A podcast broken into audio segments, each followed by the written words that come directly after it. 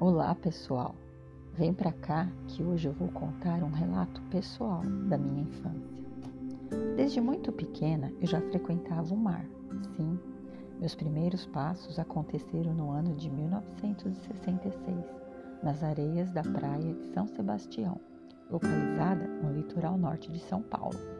Meus avós eram apaixonados por acampamento, mas não era qualquer acampamento, não, viu?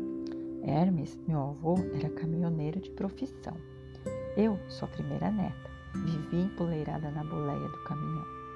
E através do para-brisas, que aos meus olhos se transformavam em uma janela gigantesca, repletas de aventuras, eu passava minha doce e querida infância.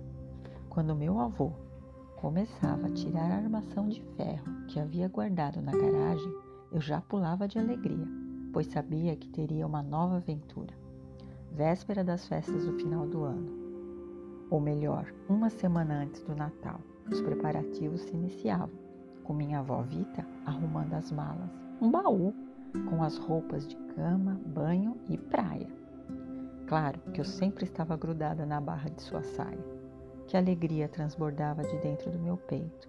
Eu já sabia que iríamos acampar eu ficava correndo de um lado para o outro, não sabia se ajudava minha avó ou subia na carroceria do caminhão acompanhada do negrinho, o cachorro das minhas tias, mas que no fundo, no fundo, eu considerava meu.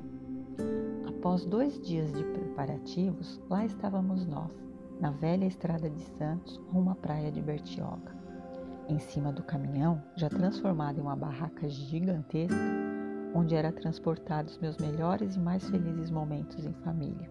Estava fogão, colchão, banco, mesa, panelas, o baú com as roupas, é claro.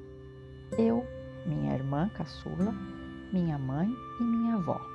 Na boleia, meu avô no comando da direção, auxiliado por meu pai. Íamos dormindo e em silêncio, pois era proibido viajar na carroceria. Quantos céus estrelados assisti passar por anos, sempre com o mesmo ritual.